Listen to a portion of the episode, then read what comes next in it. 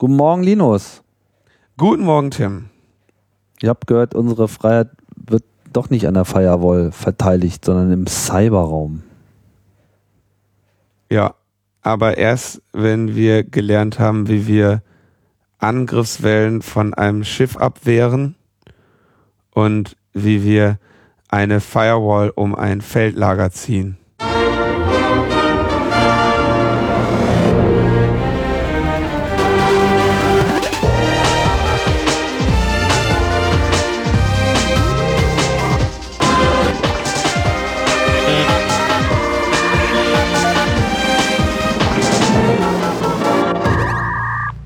Logbuch Netzpolitik Nummer 117. Ich bin, ich darf wieder 177. 177, was habe ich gesagt? 117. 117 habe ich gesagt, das ist natürlich total falsch und ich behaupte Ja. das Gegenteil. Äh, 177 und äh, ich darf wieder mitspielen. Das ist schön. Ja, Ja, aber eine schöne Sendung habt ihr da gemacht, der Thomas und du. der Thomas hat eine schöne Sendung gemacht, ich saß daneben. Aber wir haben ja, wir haben ja, wir haben ja ganz viel, viel, viele lustige Sachen vergessen in, in der Sendung zu erzählen. Und ähm, die möchte ich jetzt irgendwie kurz am Anfang ei- einfach mal alle loswerden, weil was ja passiert ist, wir sind ja jetzt, wir sind ja jetzt Mainstream. Nee, sind wir, doch, wir sind jetzt Mainstream. Du meinst wir jetzt hier, äh, Logbuch Netzpolitik ist, ne, ist Mainstream oder Netzpolitik als solche. Eher die Hooligans gegen Geheimdienste. Ja, das äh, kommt aus unserem Fundus, ne? Die Aufkleber, die wir letztes Jahr beim Camp verteilt haben, haben es offenbar irgendwo auf die Toiletten geschafft, äh, die von so illustren Persönlichkeiten wie Eisfeld äh, besucht werden. Eisfeld für diejenigen, äh, die nicht ganz so alt sind wie Tim und ich, der heißt heute Jan Delay und trägt einen Hut und singt Musik. Und äh, der hat äh, unseren, hat unser, hat einen so einen Aufkleber von uns gefunden und ihn getwittert und gesagt, top Ding. wir, wir freuen uns natürlich. Interessante äh, Feedback-Schleife, ne? Ja, wir freuen uns, wir freuen uns. Leider, äh, ja doch, das, wir freuen uns, ja. Ähm, Ja, wir freuen uns einfach. genau, und dann, dann haben wir eine, quasi fast eine, müssen wir von der letzten Sendung etwas ergänzen. Ja.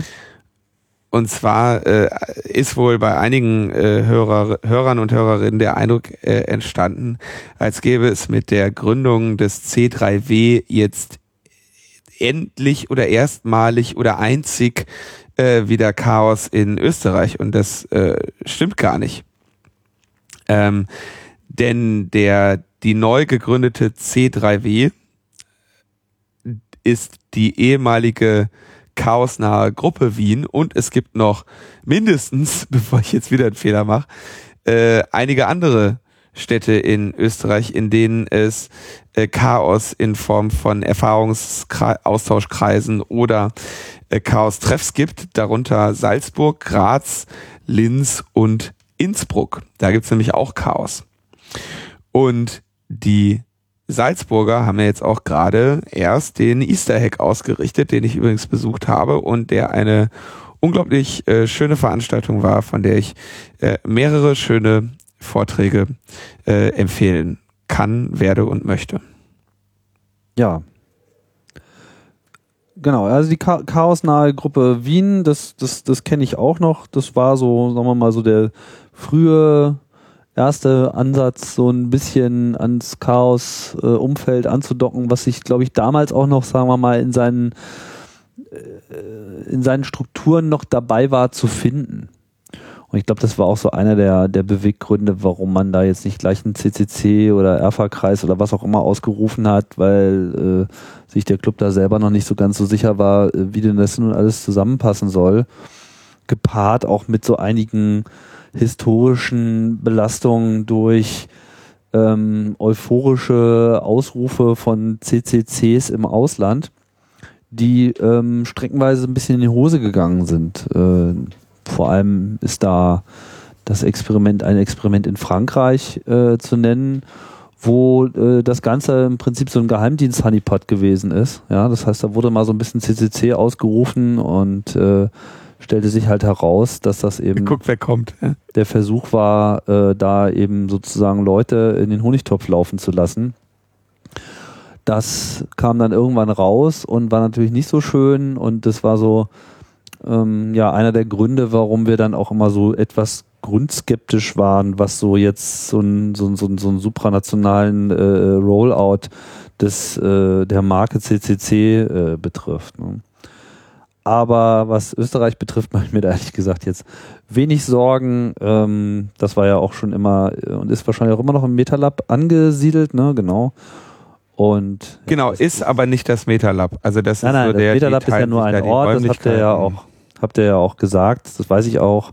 Das MetaLab ist nur ein Ort. Äh, Das MetaLab ist allerdings auch nicht nur irgendein Ort, sondern wirklich ein, ein toller Ort, den ich immer äh, sehr gemocht habe und auch von seiner Gründung weg mitbekommen habe und mich jedes Mal wieder äh, beeindruckt, wenn ich da bin. Und es ist äh, absolut nachvollziehbar, dass das Chaos natürlich dort dann andockt. Ja, in äh, Salzburg, wie gesagt, auch sehr gutes Chaos, äußerst gutes Chaos mit, äh, mit dem Easter Hack hier, sein, sein Chaos äh, sehr schön unter Beweis gestellt. Das war wirklich eine, eine echt nette Veranstaltung. Und ich habe das ja jetzt ähm, selten näher, dass so bei, dass ich bei Chaos-Veranstaltungen einfach mal nur so äh, hingehen kann. Und das hatte ich jetzt dieses Ostern fast. Also ich hatte, ich musste einen Vortrag halten, um äh, noch eines der ausverkauften Tickets zu kriegen, aber das habe ich natürlich auch gerne gemacht. Den, äh, den, ähm, den kann man auch auf mediaccc.de anschauen. Das war ein äh, Vortrag übers, übers Trollen und dass es jetzt inzwischen schwieriger geworden ist und was äh, Trollen es ist, ist in einer Welt nach AfD und Trump äh, noch Trollen möglich. Ähm, da da mache ich mir so langsam erste Gedanken drüber. Ähm, aber so diese kleinen Chaos-Veranstaltungen kann man wirklich äh, enorm ähm, empfehlen. Also einfach auch aufgrund dieser äh, Familiarität und dieser kleiner, der, dieser kleineren Späße, die dann eben da auch einfach im kleinen und angenehmen Kreise stattfinden. Was weiß ich, so äh, Roboter-Wettkämpfe, ne, muss man Roboter bauen und dann die Roboter gegeneinander äh, antreten lassen. Was hatten wir da? Einen Spaß. Ähm, wirklich viele amüsante Vorträge, insbesondere hier äh, Lyra und äh, McLemmon sind da hervorzuheben. Die haben, glaube ich, drei oder vier äh, echt interessante Vorträge, also amüsante und interessante Vorträge gehalten. Äh, drei äh, über technische Themen und einen über die äh, C3W. Und äh, auch sonst, glaube ich, ist da echt ein, ein cooles Programm zusammengekommen. Und deswegen möchte ich bei dieser Gelegenheit ganz unüblich mal zu Beginn, auch weil äh, wir heute schwer, technische Schwierigkeiten haben, die Melodie einzuspielen, mal die äh, Temporary Space Invasion in Innsbruck äh, empfehlen, die vom 1. bis 13. April im Freien Theater stattfindet ähm, und da vom IT-Syndikat ausgerichtet wird. Dann haben wir die äh, CryptoCon vom 19. bis 22. Mai in Leipzig, da vom äh, Sublab ausgerichtet, auch eine äh, Konferenz, die jetzt, glaube ich, mindestens zum dritten Mal stattfindet. Und dann natürlich auch schon Klassiker unter den CCC-Veranstaltungen, die ähm, Gulasch Programmiernacht am Fronleichnamswochenende, also vom 26.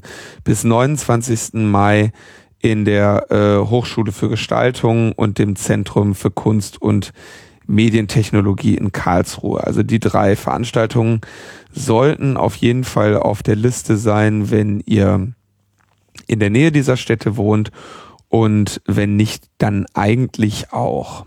Also echt so kleine CCC-Veranstaltungen, äh, große, großer Spaß. Ja, ist immer wieder, ist immer wieder zu empfehlen. Ich schaff's, schaff's leider äh, viel zu selten in letzter Zeit. Das ist überhaupt gar keine böse Absicht, aber es, äh, es ist immer etwas verhext und ähm, jetzt auch Easter Hack konnte ich leider äh, nicht kommen ähm, und wäre aber gerne gewesen, habe allerdings aus der Ferne einiges äh, Gutes gehört über wie das dort insgesamt auch alles aufgezogen und gestaltet war und wie sich da die Orga engagiert hat. Kannst du das Ne. soweit bestätigen? Das war wirklich cool. Also eine, also Salzburg erstmal eine tolle Stadt. So als Berliner ist man ja immer überrascht, wenn man irgendwo hinkommt, wo sich äh, die Einwohner in irgendeiner Form äh, Mühe geben, das Stadtbild in irgendeiner Form zu erhalten oder zu gestalten. Das ist man ja in Berlin einfach überhaupt nicht gewöhnt. Mhm. Und äh, das ist also da sehr, äh, sehr äh, beeindruckende, schöne Stadt. Äh, nette Leute, die hatten auch mit dieser arge Kultur, in der das stattfand, echt eine, eine coole Location.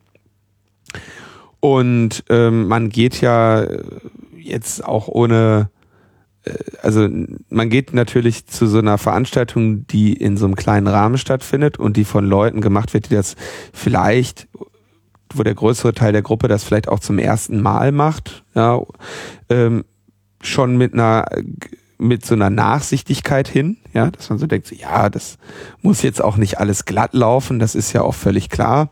Und äh, das war aber das Gegenteil war der Fall. Also die haben eine 1A-Versorgung. Das war alles wirklich professionell und beeindruckend und in einer schönen Location, einer schönen Atmosphäre.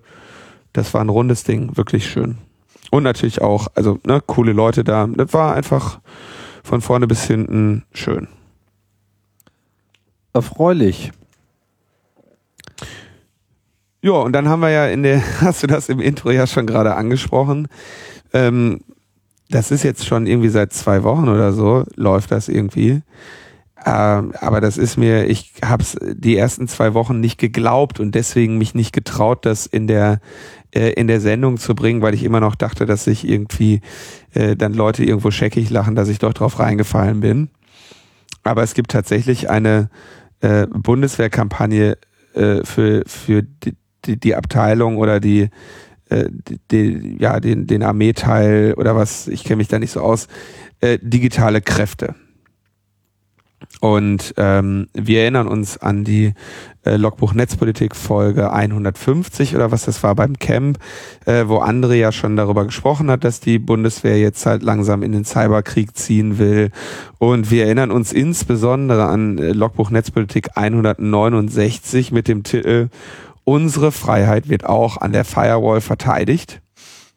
Ja. Ja. Und man hört uns eben auch bei den Kameraden und entsprechend äh, lautet jetzt der Slogan dieser digitalen Kräfte oder einer der Slogan, ähm, äh, unsere Freiheit wird auch im Cyberraum verteidigt. Und ähm, ich habe lange gezweifelt und lange überlegt, aber ich glaube, die meinen das ernst.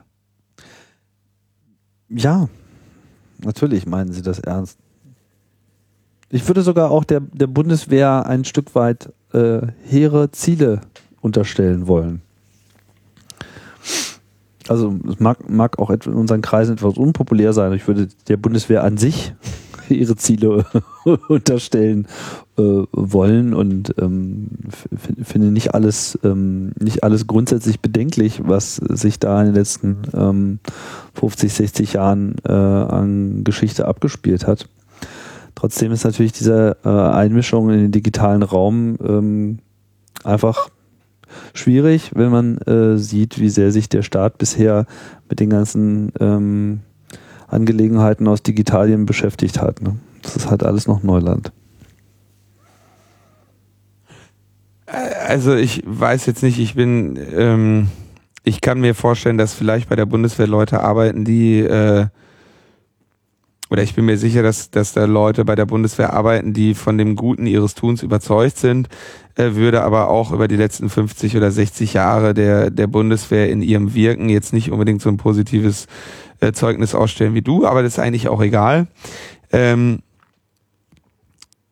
ich habe wenig Lust, mir mit anzuschauen, wie äh, jetzt dieses schöne äh, Internet, was wir uns da irgendwie mal gebaut haben, äh, und als irgendwie die, die, die, das ein so schönes großes Freiheitsversprechen hatte, äh, welches wir jetzt ohnehin schon aufgrund wirtschaftlicher Interessen dahinscheiden sehen, äh, mir jetzt auch noch anzuschauen, wie dieser Bereich irgendwie militarisiert und zur, zur Kriegsstätte erklärt werden soll.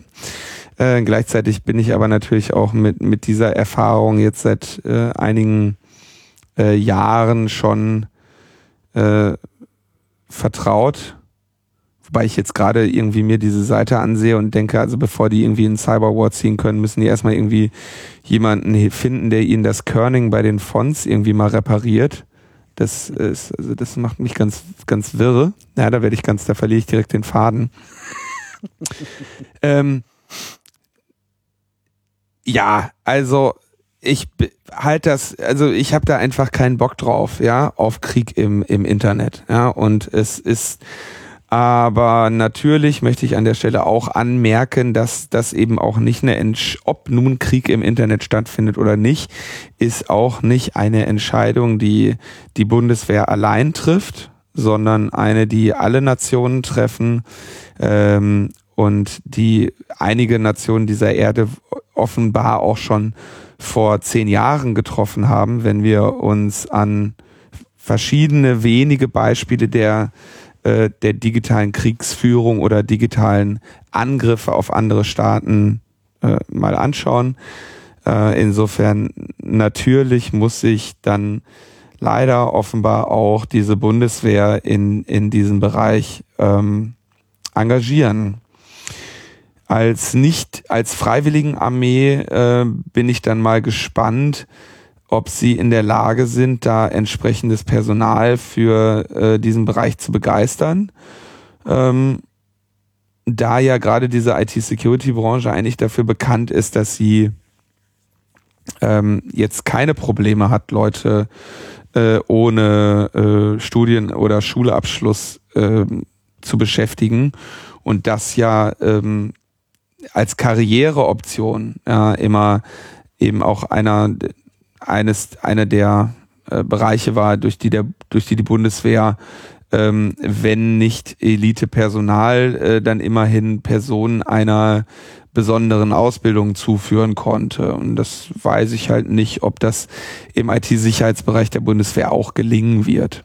Ja, mit, mit mhm. diesen Angeboten und mit insbesondere mit dieser Werbekampagne. Ja, also ich meine, äh, wir, wir beobachten in den USA seit äh, ja auch mindestens sechs oder zehn Jahren äh, eine sehr starke Tendenz de, der IT-Sicherheitsindustrie in den äh, ja, äh, nationalen Sicherheitskomplex, der mehr oder weniger am Ende dann halt dieser militärische ist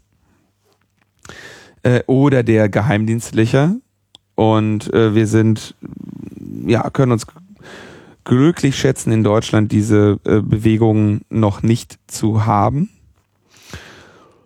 Und ähm, ja, also ich, beo ich beobachte diese Entwicklung mit allgemeiner Sorge, ähm, aber natürlich auch mit so einem mit so einem Unwohlsein in in Anbetracht dessen, welche äh, ja militärische Macht andere Staaten im Bereich der IT, IT-Sicherheit, IT-Unsicherheit, Angriffe, Sabotage, Spionage äh, schon entwickelt haben. Ja. Ja, da ist Und auf jeden Fall ein Wettrüsten. In Anbetracht dieser äh, völlig Gange. plumpen Kampagne. Ja, das ist auf jeden Fall ein Wettrüsten im Gange. Und das, ähm, ja, das finde ich jetzt nicht so überraschend, dass äh, auch die Bundeswehr sozusagen darauf einsteigt. Ich meine, die werden wahrscheinlich irgendwie auf ihren ganzen Militärkonferenzen äh, das einfach die ganze Zeit um die Ohren gehauen bekommen. Ne? Auch auf internationaler Ebene. Und ist ja klar, dass sie sich dazu dann irgendwie positioniert. Was jetzt die Werbekampagnen betrifft, ich meine, ich weiß jetzt auch gar nicht ganz genau, wen, wen sie damit jetzt eigentlich ansprechen wollen. Ähm, wahrscheinlich suchen sie einfach händeringend nach Personal. Ähm, was halt sich überlegt, ob es irgendwie unterbezahlt bei der Bundeswehr arbeiten will oder hochbezahlt im IT-Bereich. Ne?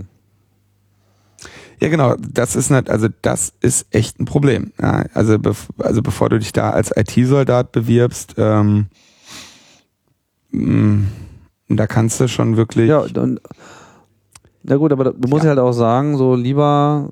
Ich finde, also ich da finde das halt auch teilweise Leute lieber, die da sagen, ich tu mal was für den Staat ähm, und ich äh, engagiere mich sozusagen jetzt hier für die Gesellschaft. Ich äh, blümel das jetzt hier mal so ein bisschen auf, ja. Ich schildere das jetzt in, in rosigeren Farben, als man das wahrscheinlich auch noch sehen kann. Ähm, als äh, ich äh, schließe mich mal der nächsten Botgang an. Ne? Ja, wenn das die Alternative ist, also ich meine, im Moment ist dieser IT-Sicherheitsbereich ja durchaus einer, in dem man, ähm, ja, also lass uns das, ich, äh, ich weiß, dass äh, ich habe halt auf diese, auf diesen gesamten Teil keinen Bock. Also ich habe, ich habe ein Problem oder ich möchte eigentlich nicht diese Militarisierung des, äh, des Internets sehen. Aber ich kann natürlich auch, äh, wenn Militarisierung des Internets nun mal ist, dann äh, möchte ich mich natürlich auch nicht hinstellen und sagen, dann soll die, die Bundeswehr aber bitte nicht mitmachen. Ne, dann ist ja dann auch schlecht. Ja. Naja, ich glaube, äh, brauchen wir das brauchen Aber wir sagen wir so, einigen wir uns, einigen wir uns auf den Grundkonsens, mit der Kampagne bitte nicht. Also so viel können wir, glaube ich, sagen. Ja, schon gar nicht mit unseren Sendungen. Also wenn Cyberkrieg, dann nicht so. Ja, wie machen wir denn sonst den Cyberkrieg? Wir machen den Cyberkrieg über, wir machen den Cyberkrieg über Amazon Wunschzettel und Amazon Affiliate Links. Ähm, ich habe da ein Konzept entwickelt und ähm, ich habe auch schon echt gedacht, ich wäre jetzt hier Opfer des Cyberkriegs geworden, weil ich irgendwie seit gut drei Monaten äh, irgendwie keinerlei äh, Pakete mehr bekommen habe und ab und zu kommt ja dann doch mal eine kleine freundliche Aufmerksamkeit. Und dann wurde ich jetzt mal darauf hingewiesen, dass ich offenbar die äh, Versandadresse äh, gelöscht habe, an die ähm, ich eigentlich immer diese Pakete bekommen habe. Und wenn jetzt jemand versucht hat, mir über Amazon eine kleine Aufmerksamkeit zukommen zu lassen, äh, dann hat Amazon gesagt, ja, wunderbar, können wir aber nicht dahin schicken. Und ich glaube, ich habe das jetzt gefixt.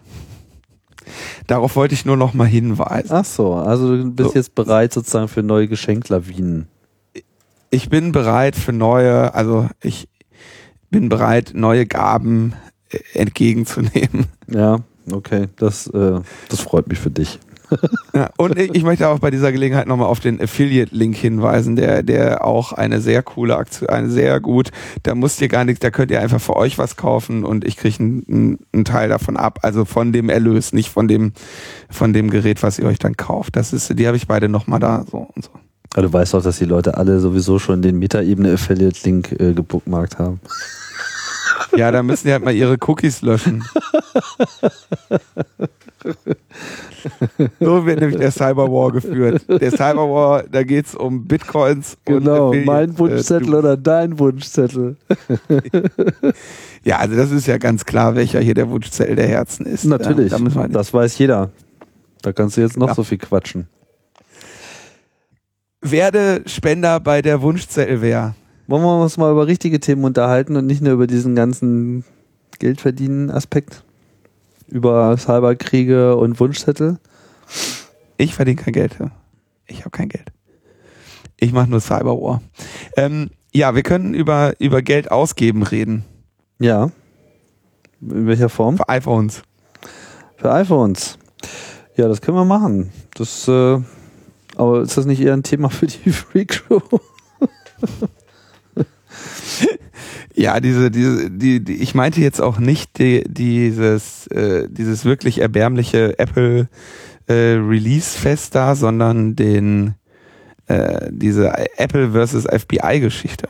Ja, na, die ist ja nach wie vor interessant, auch wenn sie jetzt äh, offiziell als ähm, vorbei deklariert wird. Zumindest versucht das das FBI. Das FBI hat ja äh, jetzt mal von sich hören lassen und ähm, hat gesagt, na ja, hier die anstehende Anhörung und so weiter, das äh, vertagen wir jetzt mal, weil es ist ja der eigentliche Grund weggefallen, nämlich der äh, in den Medien ja nun seit Wochen breit postulierte Anspruch, dass sie doch bitte äh, von Apple mal ein Telefon geöffnet bekommen möchten, nämlich dieses Telefon, dieses besagte iPhone 5C, was ähm, äh, dem San Bernardino-Attentäter zugeordnet war, wohl aber eben der Gesundheitsbehörde eigentlich gehörte.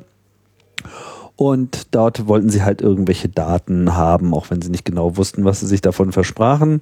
Auf jeden Fall äh, ist dieser Fall ja nun in den letzten Wochen lang und breit auch hier diskutiert worden. Und nun ähm, haben sie aber auch ohne die Hilfe von Apple Vollzug gemeldet. Also sie sind der Auffassung, dass sie jetzt eben das Ziel, was sie eigentlich mit der Unterstützung von Apple erreichen wollten, selbst erreicht haben, beziehungsweise es gibt auch Gerüchte, dass sie das in äh, Zusammenarbeit mit einem israelischen Unternehmen äh, gemacht haben, die sich zumindest medienwirksam da breit aufgestellt haben und gesagt haben, alles kein Problem, wir wissen Bescheid, warum habt ihr uns nicht gleich angerufen, wir machen euch das Ding auf. Ähm, ja, Jetzt äh, ist sozusagen diese ganze Geschichte, die ja äh, auch wirklich enorm eskaliert ist in der, äh, in der Öffentlichkeit, in der amerikanischen Öffentlichkeit, natürlich auch nochmal angeheizt durch den Wahlkampf. Ähm, Apple selber hat ja wirklich alles zum Einsatz gebracht, eigentlich, was, was ihnen so zusteht, bis hin zu äh, ein, zwei Minuten äh, zu Beginn der Verkündung ihres neuesten iPhones und iPads, also in dieser besagten Keynote letzte Woche. Und das ähm, ja, mag vielleicht jetzt nicht sonderlich überrascht haben, dass sie das getan haben, aber insgesamt war, ist das natürlich schon so eine Sache, dass sie eben so eine rechtliche Auseinandersetzung thematisieren in, in einem Event, wo es eigentlich um Produkte geht. Na, also genau, das war einerseits das Besondere und andererseits, ähm, ich meine, Apple hat sich ja dagegen gewehrt in diesem Einzelfall, weil sie gesagt haben, das ist der Dammbruch. Mhm. Und das FBI hat vermutlich diesen von mehreren hundert Einzelfällen gewählt, weil sie damit den Dammbruch forcieren wollten. Und quasi den, an den Punkt kommen wollten zu sagen, yo, hier, jetzt haben wir den, den, den Präzedenzfall und jetzt äh, geht's weiter. Also das war ja das, worum es eigentlich ging. Und als sich abzeichnete in den äh, Erstgutachten der äh, Richter und Staatsanwälte und so weiter, dass das FBI so einfach nicht kriegen würde, was sie da vom FBI äh, vom äh, von Apple wollen, äh, scheint sich hier das FBI mehr oder weniger aus der Affäre gestohlen zu haben, indem sie dann eben sagen, alles klar, dann holen wir uns das jetzt von jemand anderem. So, dann, dann wahren wir unser Gesicht in der Angelegenheit und meiden die gerichtliche Auseinandersetzung, die eigentlich sehr viele ja gerne gesehen hätten. Ja. Also äh, unter anderem Apple. Mhm.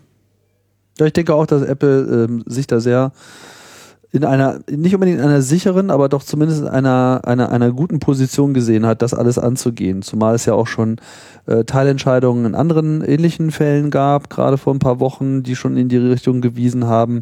Also es gab eigentlich, glaube ich, niemanden, der wirklich der Meinung war, dass das FBI dort gut aufgestellt ist.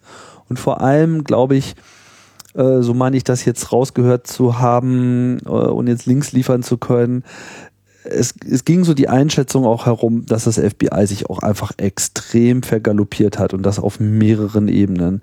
Erstmal haben sie sich den falschen Gegner gesucht. Sie meinten zwar, Apple wäre jetzt mal das richtige Target, weil eigentlich eine angesehene Firma, die ähm, immer von ihrem guten Image lebt und äh, die alle lieb haben und ja, super äh, bei den Customern dasteht, die wird sich ja wohl äh, nicht auch im Traum nur äh, ansatzweise dagegen wehren können, ähm, damit zu helfen, weil sie ja äh, so viel Image zu verlieren haben im Prinzip. Ähm, ja, das Gegenteil war richtig. Apple hat sich enorm auf die Hinterbeine gestellt und hat im Prinzip auch alles in die Waagschale geworfen. Und das muss man auch sagen. Ich meine, es gab ja immer diese Vorwürfe mit, das machen sie jetzt nur aus Marketinggründen. Das halte ich wirklich für total absurd, weil aus Marketinggründen, glaube ich, hätten sie genau sich anders verhalten. Das ist sozusagen das, wo das Marketing immer sagt, so, nee, so eine Sachen wollen wir überhaupt nicht in der Öffentlichkeit sehen und hier mit Terroristen, Support und so weiter in Verbindung gebracht werden. Das ist das Schlimmste, was uns passieren kann. Und es gibt auch so Umfragen, wo im Prinzip so dieser View, dass Apple die Guten sind, äh, extrem nachgelassen hat. So. Trotzdem haben sie das halt durchgezogen. Und das finde ich an der Stelle auch ähm, ziemlich bemerkenswert. Trotzdem, du hast recht, sie hätten wahrscheinlich das auch ganz gerne jetzt äh, weiter forciert, weil sie sich da eben ähm, auf der richtigen Spur sah, äh, sahen. Das wird jetzt wahrscheinlich erstmal nicht stattfinden. Trotz alledem ist, glaube ich, die Diskussion ähm, schon sehr weit gediehen. Also das FBI ähm, hat einfach, glaube ich, auch deshalb so ein bisschen den Rückruf bekommen, auch äh, aus dem Inneren des Staates, weil einfach auch niemand bereit war mitzuziehen. Also ich meine, äh, gut, Obama hat so ein bisschen rumscharwenzelt und irgendwie so ominös gesagt, na ja, man könnte ja mal vielleicht und so, aber dass er jetzt da wirklich eine Position bezogen hat, ist äh, definitiv nicht der Fall. Und außerdem glaube ich auch, dass so Gruppen wie die NSA etc. Ähm, einfach überhaupt nicht mitgezogen sind, weil die sowieso gar kein Interesse daran haben, dass das FBI im digitalen Bereich irgendwie äh, äh, nennenswerte Rechte oder Kompetenzen zugesprochen bekommt. Die sitzen da und sagen, naja, pff, wir können das eh, ne, sozusagen. Aber die NSA ist im Prinzip dabei, innerhalb der USA eben diese, an, an vielen Stellen eben die Rolle des FBI auch zu übernehmen. Das sind auch einfach Machtkämpfe, die an der Stelle stattfinden. Ja, also das heißt, eigentlich ist die Situation für alle Beteiligten uns unzufriedenstellend. Mhm. Ähm, die Öffentlichkeit weiß nun, dass es irgendwie gelingt, so ein iPhone 5C aufzumachen. Ähm, man kann aber nur darüber spekulieren, weil das FBI nicht äh, dazu verpflichtet ist, das jetzt in irgendeiner Form zu erklären, wie sie es gemacht haben. Ähm, die es gibt wenige Buchmacher, die Wetten annehmen, dass es tatsächlich John McAfee geschafft hat. Ähm, tatsächlich äh, vermutet man eher, dass es äh, darum geht, äh, dass also quasi der, der Speicherchip dieses alten äh, Systems, wo es eben noch keine Secure Enclave gibt, dass man den in irgendeiner Form manipuliert hat, dass sich das Gerät einfach nicht mehr merken konnte, wie oft ähm, eingegeben wurde. Also wenn man, äh, wenn man quasi ein System hat, das runterzählt, ja, und einem eine gewisse Anzahl an Versuchen gibt, äh, dann gibt es verschieden, die, verschieden stark invasive Möglichkeiten, ähm, diesem System eben das Zählen abzugewöhnen oder dieses System der Möglichkeit zu berauben, sich das zu merken. Also zum Beispiel, indem man äh, den Strom äh, wegnimmt oder bestimmte äh, Leiterbahnen durchtrennt. Also es ist dann immer unterschiedlich, aber quasi mehr oder weniger der Angriff hat vermutlich darüber funktioniert, dem iPhone die Möglichkeit zu nehmen, sich zu merken, wie oft der äh, die Codeingabe fehlgeschlagen ist. Das ist so die mhm. der wahrscheinlichste äh, die wahrscheinlichste Art des Angriffs, die jetzt hier eine Rolle spielt. Mhm. Aber das sind alles Spekulationen. Da gibt es bisher weder Wissen darüber, wer es war, äh, noch äh, wie es gemacht wurde. Und ähm, vermutlich äh, werden die sich auch davor hüten, das jetzt irgendwie zu veröffentlichen. Ja, man muss auch noch dazu sagen, das iPhone 5C ist jetzt so die vor, vor, vor, vorletzte Generation. So, mhm. also sind jetzt irgendwie so drei neuere Modelle äh, mittlerweile auf dem Markt und die, die nächste Generation steht äh, vor der Tür und wird sicherlich dann im Bereich Security auch nochmal enorm nachlegen. Das wird ganz spannend zu sein, zu sehen, was, äh, was sie da jetzt noch äh, drauflegen werden und dass sie da was drauflegen werden, glaube ich, steht vollkommen außer Frage. Ich fand ich find, finde aber diese ganze Debatte immer noch sehr interessant und ich denke auch, dass die äh, noch wachgehalten werden sollte. Zuletzt, als es jetzt sozusagen noch nicht so weit war, dass sie das, diese Anhörung einstellen und sich im Prinzip auch alle darüber Gedanken gemacht haben, wird der Staat Gesetze verabschieden, die solche Unternehmen dazu verpflichten, eben diese Maßnahmen zu ergreifen. Die eigentliche Forderung war ja, schreibt uns mal spezielle Software. Ja? Apple sagt, das ist eine Backdoor, wie man auch immer das nennt. Der eigentlich interessante Punkt äh, für mich an der Stelle war, darf ein Staat eigentlich einem Unternehmen vorschreiben, was es mit seinen Produkten auch noch zu tun hat, damit das irgendwie in seinem Sinne läuft. Also stand ja sozusagen, also das Damoklesschwert war, äh, wir zwingen euch jetzt, euch Apple als Unternehmen, folgende technische Maßnahmen zu umzusetzen für uns, die laut Aussage von Apple, das äh, finde ich auch glaubhaft, schon so mehrere Mannwochen, wenn nicht sogar mehrere Mannmonate in Anspruch genommen hätte. Was einerseits Geld kostet, andererseits Zeit kostet, aber vor allem auch, und das wird interessant, ja auch Mitarbeiter braucht, die dann bereit sind, das auch zu tun. Und es wurde halt ähm, vielfach ähm, gemunkelt ob denn das nicht dazu führen würde, dass dann diese Mitarbeiter einfach bei Apple kündigen und sagen, ey, uns doch egal, zu was ihr da verpflichtet werdet, äh, ich baue das nicht ein. Ich, ich, ich, ich versau mir nicht hier meine Security-Reputation, weil damit bin ich dann irgendwie durch auf dem Markt. Dann gehe ich einfach irgendwo anders hin. Ist jetzt nicht so, dass ich hier mit meinem kryptologischen Basiswissen und meinen Programmierfähigkeiten und meinem Deep Insight, äh, wie das bei Apple alles so läuft, äh, Schwierigkeiten hätte, einen gut bezahlten Job zu bekommen. Und, und das ist natürlich schon ein, ein ziemlicher Hammer, ne? weil man stellt sich jetzt mal vor, äh, die würden dann tatsächlich eben so, ein, äh, so eine Anweisung, wie auch immer das dann äh, heißen mag, äh, da durchreichen und einen Tag später ist Apple seine Security-Abteilung los. Ich meine, dann ist einfach mal alles im Eimer. Ja, also das kann auch eine Rolle spielen, ja. ja. Naja, also ich denke, äh, das FBI hat sich hier einfach übernommen und ähm, sie wurde einfach schon seit längerem von allen Seiten auf eine Exit-Strategie hingedrängt und die haben wir jetzt gesehen. Ja, ja, ja, ja. Aber ähm, man kann jetzt auch echt, also ich meine, es wäre naiv, jetzt so davon auszugehen, dass sich dieses Thema jetzt erledigt hätte. Ähm, Apple wird einerseits jetzt dafür sorgen, dass sie äh, die Endpoint äh, Security in den zukünftigen Gerätegenerationen halt so hochziehen, dass es unter Umständen gar keine Hilfe mehr gibt in einem solchen Fall.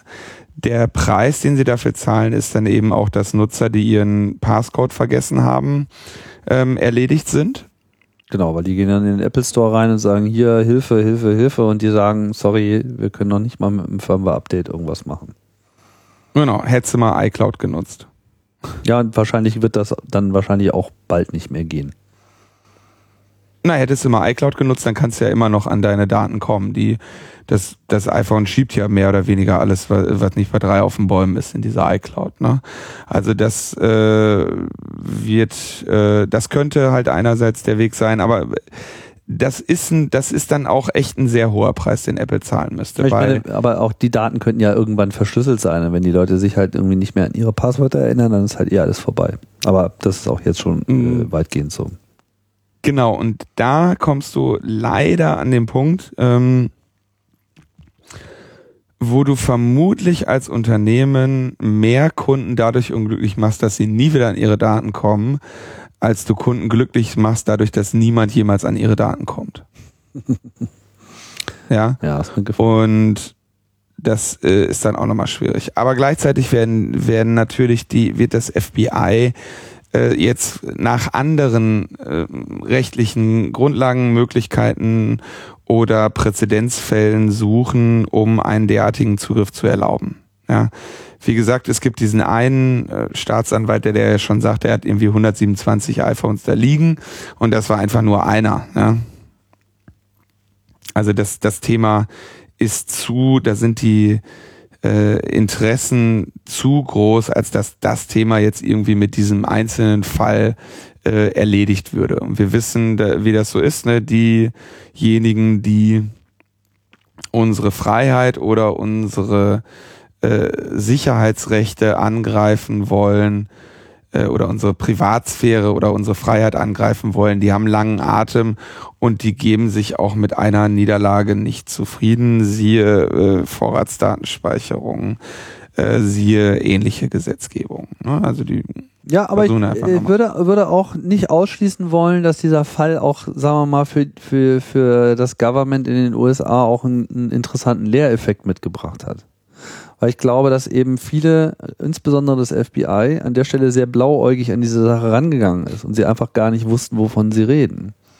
Und dass es eben sehr wohl auch große Teile gibt, und ich vermute die zum Beispiel bei der NSA, die eben äh, sehr wohl weiß, wie wichtig diese Krypto ist.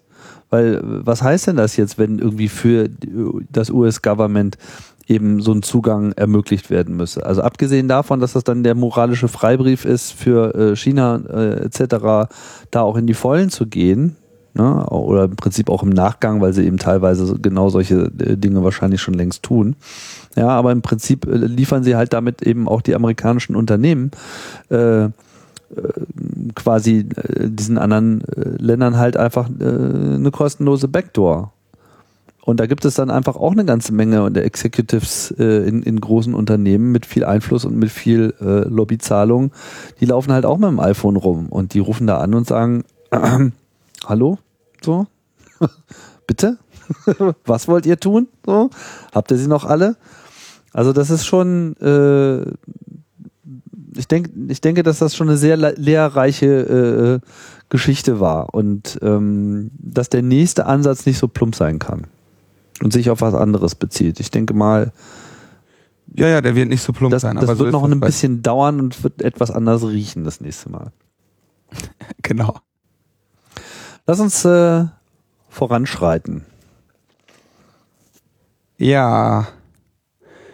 Äh, eine der letzten Sendungen hieß ja auch Schatz, reichst du mir mal den Terrorteil. Mhm, da standen ja interessante Sachen drin. Der Terrorteil war in den letzten Wochen wieder ähm, prall gefüllt.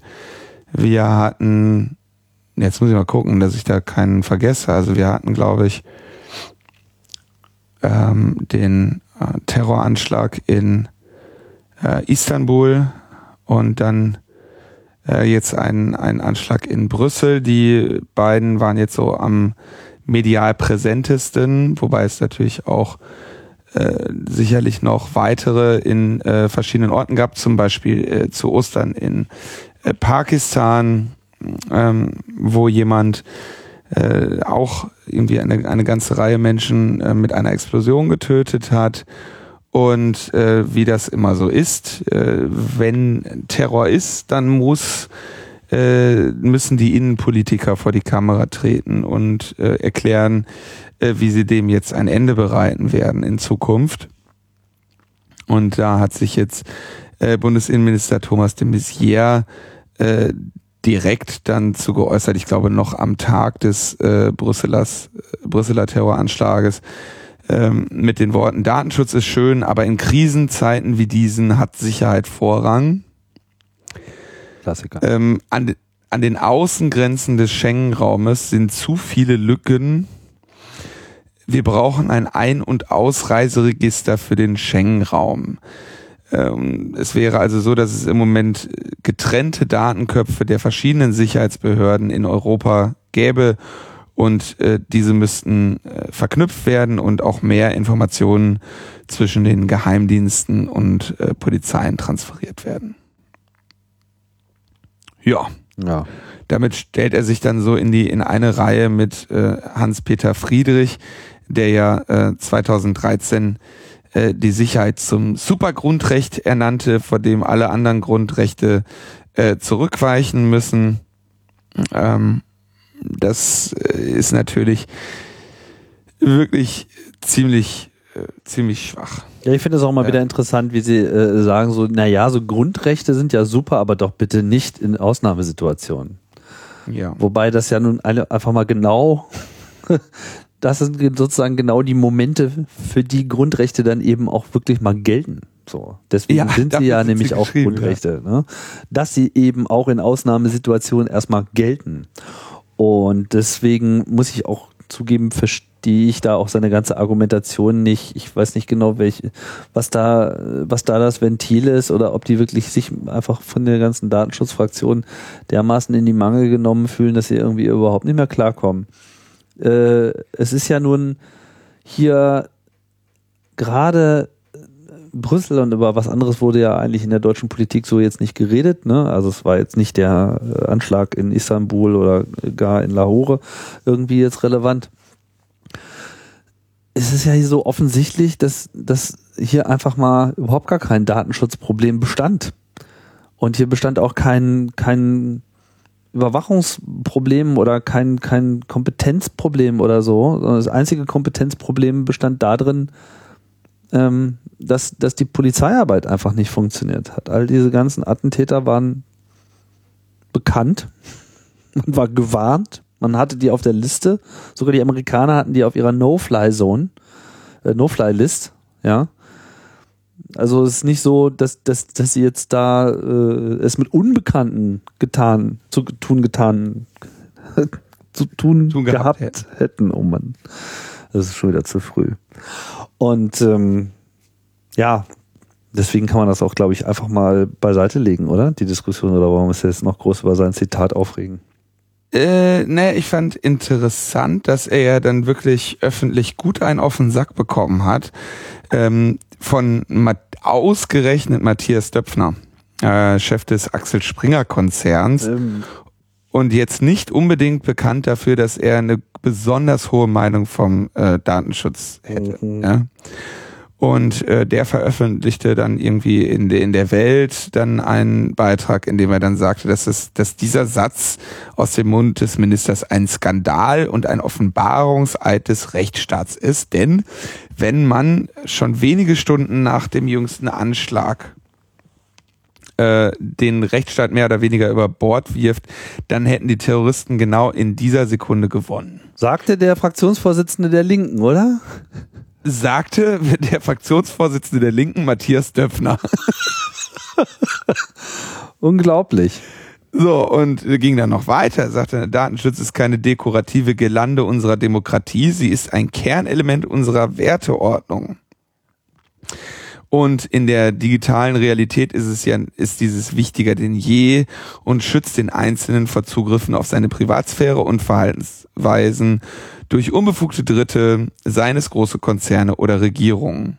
Und da hat er einen sehr äh, spannenden oder sehr wahren Satz gesagt. Ohne Datenschutz gedeiht das Totalitäre. Äh, Tja, ja, also wahre Worte hätte ich nicht gedacht, dass ich nochmal ja. den Döpfner verlinke. Ja. ja, wobei man ja auch irgendwie ähm, dem Springer, dem Axel Springer Verlag immerhin noch äh, lassen muss, dass zumindest der Gründer ja nun auch sehr beseelt war von der Erhaltung der Freiheit. Ob nun die Gründung der Bildzeitung an der Stelle ähm, sehr hilfreich dabei war, das kann man sicherlich nochmal lang und breit diskutieren. Aber wenn äh, Vorstandsvorsitzende des Unternehmens zumindest zu solchen Schlüssen kommen zwischendurch, dann ist vielleicht noch nicht alles verloren. Ja, also ja, spannend. Äh, Ich meine, es ist das, äh, man, man, man hört und staunt, wenn man sich sowas anschaut. Ja. Tja, Tja, Terror halt. Times. Das war der Terrorteil. Das war der Terrorteil. Ja. Sonst ist da jetzt so äh, netzpolitisch, glaube ich, nicht so viel drin für uns. Da wird, da wird jetzt noch lange Zeit netzpolitisch äh, irgendwas äh, drauf bezogen werden. Also wir werden auf diese äh, Vorkommnisse immer wieder ähm, Bezug nehmen müssen. Ja. Das ist äh, einfach so, dass solche ähm, solche Themen einerseits natürlich auch von den Hardlinern ähm, ausgeschlachtet werden. Also wir haben ja dann da äh, die, die sprichwörtlichen äh, Uls und äh, so, die sich dann da eben äh, zu, zu Wort melden und dann ihre Stunde gekommen sehen. Und wir haben äh, eben auch eine m, Bevölkerung, die dann da steht und sagt, jetzt muss aber, ne, irgendwas muss jetzt sein. Und eine Bevölkerung, die äh, sagt, jetzt muss etwas geschehen. Äh, das haben wir jetzt an, an anderer äh, politischer Stelle, die nicht oder noch nicht zum Netzpolitischen gehört, äh, in den letzten Wochen bei den Wahlen gesehen, wie äh, Bevölkerungsgruppen äh, reagieren und agieren, die meinen, jetzt müsse mal was geschehen. Nicht nur bei den Wahlen haben wir das übrigens gesehen, sondern auch davor. Insofern ist natürlich ein äh, Bundesinnenminister in der dummen Situation, dann in der da irgendetwas sagen zu müssen, um den Eindruck zu vermitteln, man habe eine Ursache ermittelt und äh, arbeite an ihrer Behebung. Ja, ich frage mich vor allem, von welchem Terror redet er jetzt eigentlich gerade? Also ich meine, Brüssel hin, Brüssel her, das ist in einem anderen Land, das mag relativ nah dran sein und mit uns viel zu tun haben, gar keine Frage. Aber äh, haben wir nicht gerade irgendwie so ein bisschen eher das Problem, dass wir so einen Rechtsterror haben, der irgendwie äh, überall Flüchtlingsheime anzündet und das irgendwie jetzt schon so in die dreistellige Zahl äh, hineingeht mit einer Aufklärungsquote von 10 bis 20 Prozent, wenn überhaupt? 10 bis 20 Prozent äh, ist nicht die Aufklärungsquote, sondern die Wahlergebnisse der AfD. Also, wenn es überhaupt eine Aufklärungsquote gibt, dann ist sie sehr gering. Und ähm, ich finde es immer wieder interessant, wie nicht davon gesprochen wird. Ja, also ich meine, man kann ja gerne eine Terrordiskussion führen. Man kann auch gerne eine Diskussion darüber führen, wie man äh, da am besten rangeht. Aber ich habe eher so den Eindruck, es wird halt einfach in der äh, Hinsicht einfach überhaupt nichts gemacht. Also man hat ja, natürlich nicht. Das ist ja auch kein Problem. Ja. Da sind ja keine Menschen betroffen, äh, die eine Wahlberechtigung hätten. Ja. Hm. Beunruhigend, Herr Innenminister.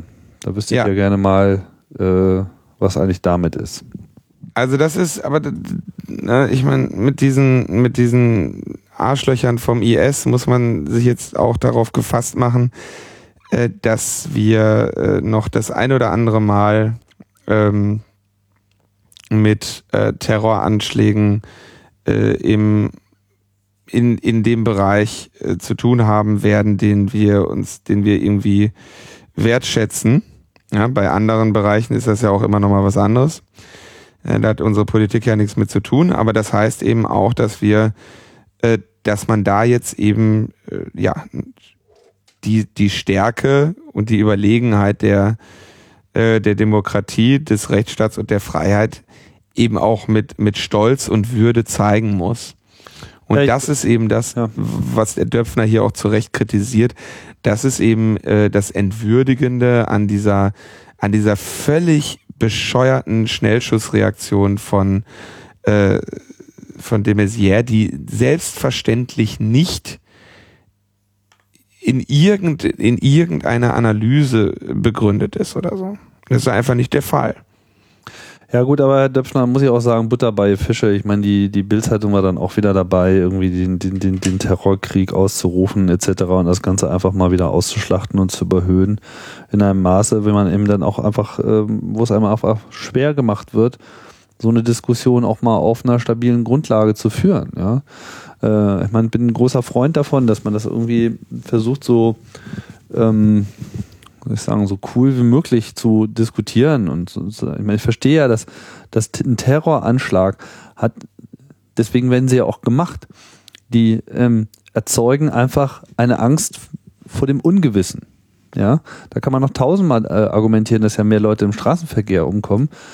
Da wissen die Leute zumindest, ich bin jetzt im Straßenverkehr und jetzt könnte es passieren. Und wenn ich da zu viel Angst habe, dann lasse ich es halt sein mit dem Straßenverkehr findet auch nicht statt, aber das ist irgendwie ein konkreter Moment so. Aber dieses, egal wo ich bin, überall könnte es passieren, ja, und ich kann mich dann auch nicht dagegen wehren, ich kann auch nicht mit meiner eigenen Fahrexpertise oder Vorsicht irgendwie äh, dazu beitragen, ja, das ist halt das, was irgendwie ähm, an der Stelle wirkt. Und da so cool zu bleiben und zu sagen, naja, guckt euch doch mal die Zahlen an, Terror geht seit den 80er Jahren enorm zurück. Ja, wir haben zwar so eine Wahrnehmung, dass gerade viel wäre, tatsächlich ist noch nie so wenig äh, passiert. Es gibt immer mal wieder diese Ausreißer, wie eben jetzt mit Brüssel und mit ähm, Paris. Aber so im Mittel ist das äh, doch im Prinzip alles auf einem guten Weg und auch der Kampf gegen den IS oder Daesh, wie man jetzt wahrscheinlich sagen soll, wenn man PC ist. Ähm, ist ja eigentlich auch auf einem guten Weg. Und klar, jetzt wird es wahrscheinlich nochmal passieren. Irgendein Trottel wird sich wahrscheinlich nochmal irgendwo in die Luft sprengen. Und wenn wir Pech haben, ist es halt in Deutschland. Und dann bin ich auch mal gespannt, äh, ob Herr Döpfner dann immer noch mit seiner selben Position auftritt. Ja. Nun, wir wenden wir uns, wenden wir uns der schönen Themen der Abmahnindustrie. Ja. Äh, da gibt es jetzt eine ähm, Petition, ähm, die sich an Bundeswirtschaftsminister Sigmar Gabriel und drei weitere Personen wendet, die ich aber erst nach dem Link sehe. Was sind die anderen drei? Steht hier auch nicht. Ja, also an, an äh, Sigmar Gabriel richtet. Warum ist warum ja, okay. Also Online-Petition, das ist ja immer so, ah, hier sind sie, Mitglieder, also Bundeswirtschaftsminister Sigmar Gabriel, Mitglieder des Bundestagsausschusses Wirtschaft und Energie, netzpolitische Sprecher der CDU, CSU, SPD Regierungskoalition sowie an das Bundesministerium für Wirtschaft und Energie. Und in dieser Petition ähm, wird das Ende der Abmahnindustrie verlangt. Ähm, und wie wir wissen, ist die Abmahnindustrie tatsächlich auch so ein, ein ja, die durch die WLAN-Störerhaftung besonders begünstigt in, in Deutschland und ähm, hat weiterhin hier den fürchterlichen Nachteil, äh, dass wir darunter leiden, kein WLAN zu haben. Also ich bin ja äh, immer mal wieder unterwegs in anderen Städten oder anderen Ländern. Und da hast du eigentlich, egal wo du hingehst, irgendwie ein offenes WLAN. Ne? In jeder, in jedem äh, Lokal, in jeder, äh, auf der offenen Straße. Ja, gerade irgendwie hatte ich ja erwähnt, Salzburg. Da gehst du da auf diese Salzburg. Das ist nun wirklich ein etwas älteres Gebäude. Die haben da natürlich WLAN für dich. Mhm. Gratis. Und nun gibt es diese Petition, die also sagt, okay, es wäre im Moment stehen die Chancen nämlich eigentlich ganz gut. Äh, die äh, Europäische Kommission, der Bundesrat, diverse Verbände und sogar jetzt zuletzt der äh, Alexander Dobrindt haben irgendwie mal erkannt, ähm, dass es wahrscheinlich irgendwie mehr der Gesellschaft schadet, als ihr bringt und ähm, deswegen gibt's jetzt hier eine Petition von Christian Heise gegen äh, die Störerhaftung und das reiht sich also in ein großes Gefüge ein und da sei darum gebeten, da diese jetzt zu zeichnen. Auf change.org. Auf change.org, Link ist gegeben. Und die steht auch schon gar nicht so schlecht, die steht kurz vor dem 35.000 Personen Meilenstein das läuft. Da sollte man, also da tut man sich auch nicht weh. Das ist ja immer so, man kriegt dann halt eine lange Zeit noch Spam von change.org und muss den irgendwie aussortieren, aber äh, das ist ja ein kleiner Preis. Ist auf jeden Fall der richtige Zeitpunkt, weil ähm, ja jetzt auch äh, Zweifel aufgekommen sind. Ich bin mir jetzt gerade nicht so sicher, ob ihr die Entscheidung oder die anstehende Entscheidung des EUGH, das hattet ihr kurz beleuchtet, ne, beim letzten Mal. Ich glaube sogar beim vorletzten Mal, wo wir die Meinung des Generalanwaltes äh, zitiert hatten, oder? Das ist doch das, was du meinst. Nee, das muss äh, müssten du und Thomas äh, geleistet oh. haben. Ich äh, schau mal kurz. Äh, genau, ja, das hattet ihr letztes Mal. Und mittlerweile ist es ja sogar so, dass äh, unser toller Verkehrs- und äh, inoffizieller Internetminister Nummer drei mhm. ähm, Herr Dobrindt äh, jetzt auch schon so darauf eingestiegen ist, dass es dann vielleicht auch mit der Störerhaftung mal nicht so eine gute Idee ist. Also ja. die Sache kommt in Bewegung gerade, weil sie sehen halt jetzt, wenn sie auf europäischer Ebene verlieren und danach sieht es ja aus, müssen sie ohnehin alles wegschmeißen, was sie gerade so am Start haben an Gesetzesentwürfen, also zumindest mit diesen Einschränkungen. Kann natürlich sein, dass diese ganze Portal-Klick-Nummer dann äh, immer noch dabei ist. Gucken wir mal wie das ausgeht. Ich habe so ein bisschen das Gefühl, das ist jetzt so, das stirbt. Wir werden Ende des Jahres da einfach Fortschritte erzielt haben, aber es ist sicherlich genau auch jetzt gut, da nochmal ordentlich drauf zu kloppen, dass eben dann mit dieser anstehenden Änderung auch die eine ne, ne ordentliche Formulierung gefunden wird, womit dann das Thema einfach auch erstmal durch ist.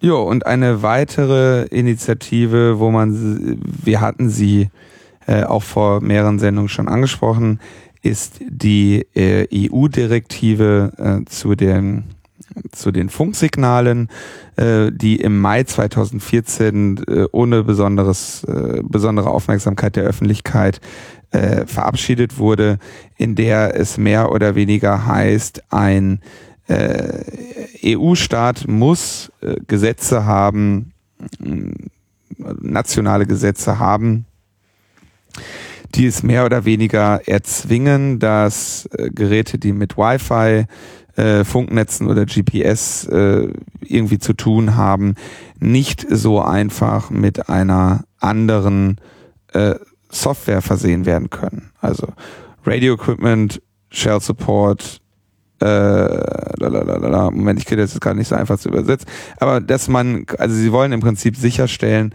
dass keine Drittanbieter-Software, äh, freie Drittanbieter-Software darauf gespielt werden kann. Und das hat eben äh, das Problem für freie Software an sich. Wir haben ein sehr großes, äh, tolles und gut funktionierendes WLAN, äh, Access Point und Router-Projekt äh, namens OpenWrt, auf dem dann eben äh, auch Freifunk aufsetzt und viele andere. Es hat äh, schlechte Folgen für den Wettbewerb, äh, da ja hier dann Software an Geräte gebunden wird, beziehungsweise Geräte an Software. Es hat schlechte Folgen wie für Innovation und irgendwie auch eine dauerhafte Nutzbarkeit von Geräten und natürlich auch ein großes Problem für die Sicherheit von Geräten, weil oft bei den günstigen Herstellern eben auch Schrott äh, Software drauf ist. All das hatten wir schon besprochen. Da gibt es also jetzt auch eine ähm, Initiative breit aufgestellt der äh, Free Software Foundation Europe und der kann man sich anschließen. Bisher wird die getragen von äh, dem Chaos Computer Club, Freifunk.net, äh, Toppoint und der OpenNet Initiative und da ist äh, freut freut sich die Free Software Foundation Europe, äh, die das Ding ins Leben gerufen hat, wenn da weitere Organisationen äh, mitmachen. Ja, damit denke ich, äh, kommen wir langsam äh, ans Ende. No?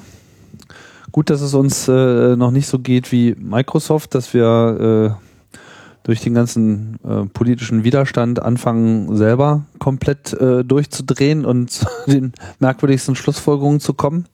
Was ja sicherlich äh, mitbekommen, wie das äh, arme kleine äh, Internetbot-Mädchen Tai äh, verwirrt wurde von Trollen. ja, was war da los? Die haben einen Twitter-Bot äh, irgendwie, eine, eine, äh, eine Artificial Intelligence twittern lassen, ne? Genau. Und nach einem, nach einem Tag war sie Hitler. Nach einem Tag war sie Hitler und das ist insofern auch ganz interessant, als dass sie wohl, also sie meinten zumindest, äh, das wäre jetzt gar nicht so komplett neu entwickelt worden, sondern sie hätten das jetzt nur auf die westere, westliche Zivilisation losgelassen. Sie hätten ein ähnliches System schon eine Weile in China wohl verhältnismäßig erfolgreich ähm, getestet. Jetzt weiß ich nicht, wieso die äh, Gepflogenheiten sind. Ähm, offensichtlich scheint es nicht ganz so übel zu sein wie in der westlichen Welt. Hier allerdings kam halt ähm, Tai quasi so als Twitter-Persona online, wurde halt groß angekündigt und gesagt, so hier und redet mit euch und toll und wir lernen auch die ganze Zeit weiter. Und dann kam halt irgendwie so allerlei garstiges Volk und äh, redete auf sie ein und es dauerte dann halt irgendwie keine 24 Stunden und auf einmal war sie dann halt einfach nur noch irgendwie im Hitler-Modus und Juden müssen vergast werden und überhaupt alles ist einfach, äh, also es war sozusagen also am Vollanschlag, ja. Feminismus ist irgendwie auch äh, überhaupt das Schlimmste der Welt und äh, äh was nicht alles. Also es war sozusagen so wirklich so, so, so, so, so Gamergate und AfD in einer Person zusammengequirlt und äh, brüllte sozusagen dann ihre frisch erworbenen Meinungen auch schön breit ins Internet raus. War natürlich eine riesen Katastrophe für äh, Microsoft PR-mäßig. Ja, Google schlägt irgendwie den, den, den Weltmeister im, im Go und Microsoft hasst die Juden äh, und die Feministinnen sollen alle in der Feministen Der Feministinnen sollen alle sterben und in der Hölle schmoren. Ja, wunderbar. Ja, also da, da geht der Punktsieg auf jeden Fall an äh, Google. Wobei ich auch nochmal über diese AlphaGo-Geschichte nachgedacht habe, mit einem ganz interessanten Punkt. Weil es wird ja jetzt so viel darüber geschrieben, dass ja sozusagen die künstliche Intelligenz so, so viel toller sei als die menschliche Intelligenz. Weil man hat ja jetzt sozusagen die Experten in Go geschlagen. Und dann muss ich sagen, in gewisser Hinsicht, klar, hatten wir ja auch besprochen, ist das alles ein ganz interessantes Achievement und wir stehen vor einer neuen Zeit. Ich frage mich nur, wie gut hätte das Ding abgeschnitten, wenn es zumindest in den letzten zwei Wochen der Vorbereitung oder wenigstens an dem Tag des Spiels, während des Spiels, dieselbe Energieaufnahme für beide Kontrahenten gegeben hätten. Weil ich meine, der wird ja wahrscheinlich sich im Wesentlichen nur von ein paar Eiern und ähm, bisschen Speck und keine Ahnung, Tomaten, was weiß ich, was er so äh, alles zum Frühstück hatte, äh, ernährt haben. Und das ist sozusagen der Energievorrat, äh, den sein Gehirn abgebraten hat. Also wir reden wahrscheinlich hier nur wenige tausend Kalorien. Während ich vermute, dass dieser Supercluster von AlphaGo deutlich mehr äh, Energiezufuhr gehabt hat. Und das finde ich so ein bisschen unfair aber der Mensch, der, äh, also das wäre jetzt mal interessant, da kenne ich mich nicht gut genug aus. Äh, das ist zu lange her, dass ich mein Physik-LK, ich äh, sowas nochmal irgendwie rechnen konnte. Ähm, was hat denn dieser Mensch in der Lernzeit an Energie verbraten?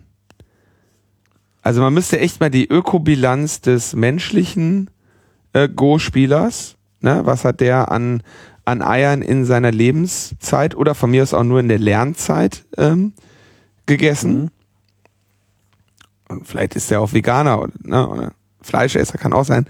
Ähm, und wie viel, ähm, äh, wie viel Sonnen, äh, wie viel Tage Sonne oder wie viele äh, Tage Atomkraftwerk hat diese AI von Google verbraten, äh, bis sie so weit war, den schlagen zu können. Das wäre doch dann der faire Vergleich. Das wäre der faire Vergleich und äh, auf der Basis sollten sie sich mal messen lassen.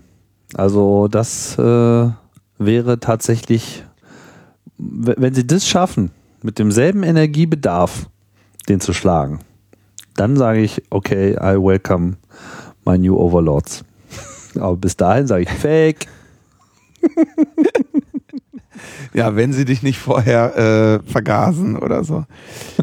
okay. Genau schicken Thai auf meinen Hals. Das ist, ja, aber das ist, also, ach, ja. Ach, Microsoft, sie können einem auch echt leid tun. Also was die irgendwie. Ja, sie können einem leid tun, aber äh, das Tool, was wir gerade von Ihnen hier benutzen, um diese Sendung zu machen, das ist auch irgendwie ein bisschen audig. Also das war jetzt mal wieder eine Sendung unter schwierigen Bedingungen. Ich hoffe, äh, es ist nicht zu sehr durchgedrungen zu euch ähm, Hörerinnen und Hörern. Aber ich glaube, nächste Woche sind wir dann mal wieder äh, nicht so weit voneinander getrennt, oder? Weiß ich ehrlich gesagt nicht genau. Ich muss mal in den Kalender gucken. Aber wir können auf jeden Fall an dieser Stelle noch äh, Henrik und Thorsten danken. Das machen wir. Ja, und ich denke, äh, äh, danke auch allen. Ich danke vor allem auch allen, das wollte ich jetzt gegen Ende auch nochmal kurz äh, erwähnen, die schon meiner, meinem neuen Community-Projekt beigetreten sind. Schaut mal auf metaebene.me. Ich habe äh, so auf Basis von Slack ein Chatsystem aufgesetzt, wo ich jetzt sozusagen alle Hörerinnen und Hörer und Mitpodcaster etc. Äh, einlade, dort äh, ja, etwas näher miteinander zu diskutieren, als man das vielleicht bisher über Twitter oder andere Kanäle gemacht hat. Und ja, das ist ähm, ein Versuch. Ich bin selber sehr gespannt, wie der so ausgeht. Und ja, wenn ihr Lust habt, so ein bisschen mehr Tuchfüllungen aufzunehmen, es gibt auch für Logbuch Netzpolitik einen entsprechenden Chatkanal, wo man diskutieren kann. Und äh, ja, seid ihr herzlich eingeladen. So, ansonsten würde ich sagen, das war's. Muss ich jetzt hier chatten oder was? Du? Nee, du musst gar nichts. Ah, okay, ich bin mal gespannt. Ich gucke mir das an, wie man da chatten kann. ich chatte dann mit. Ich, hab, ich mache dann eine AI, die für mich chattet. ciao, ciao. Ciao.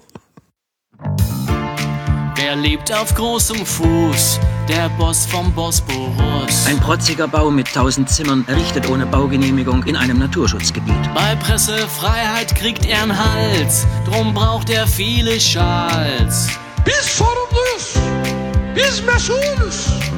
Ein Journalist, der was verfasst, dass Erdogan nicht passt, ist morgen schon im Knast. Redaktion wird dicht gemacht, er denkt nicht lange nach und fährt mit Tränengas und Wasserwerfern durch die Nacht. Sei schön charmant, denn er hat dich in der Hand. Erdovi, Erdobo, Erdogan. Die Zeit ist reif für sein großosmanisches Reich. Erdovi, Erdobo, Erdogan. Gleiche Rechte für die Frauen, die werden auch verhauen. Die Polizei in Istanbul hat eine Demonstration zum Weltfrauentag gewaltsam aufgelöst. Ist das Wahlergebnis schlecht? Das ruckelt er zurecht. I like to move it, move it. Kurden hasst er wie die Pest, die bombardiert er auch viel lieber als die Glaubensbrüder drüben beim IS. Gib ihm dein Geld, er baut dir ein Flüchtlingszelt. Erdovi, Erdobo, Erdogan. Sein Land ist reif für einen EU-Beitritt, er pfeift auf Demokratie. Tschü mit Ü, sagt Erdogan. Und er reitet in den Sonnenuntergang.